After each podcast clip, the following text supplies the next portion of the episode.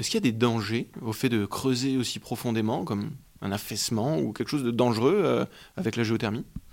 Alors évidemment, euh, ces risques-là euh, sont mesurés en, fonction de effectivement l'état des sols, de la géologie dans laquelle on, se trouve, dans laquelle le projet doit s'exécuter.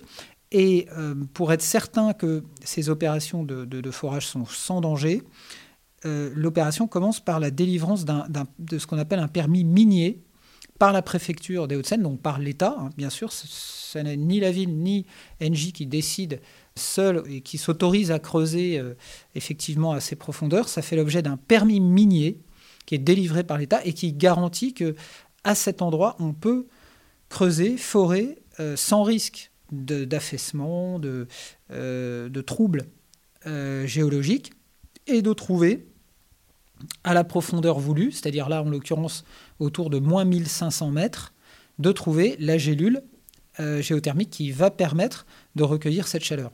Donc le forage à Meudon, comme il y en a actuellement à, Rueil-Malmaison, ou comme euh, un autre vient de se terminer à Vélizy, s'exécute sans risque euh, du fait de ces études géologiques qui ont été conduites en amont.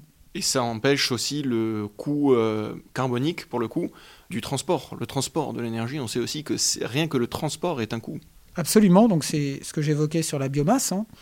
Pas de, transport de coûts liés au, au, transport ou de pollution liée au transport de l'énergie, puisqu'elle est immédiatement sous les pieds des consommateurs.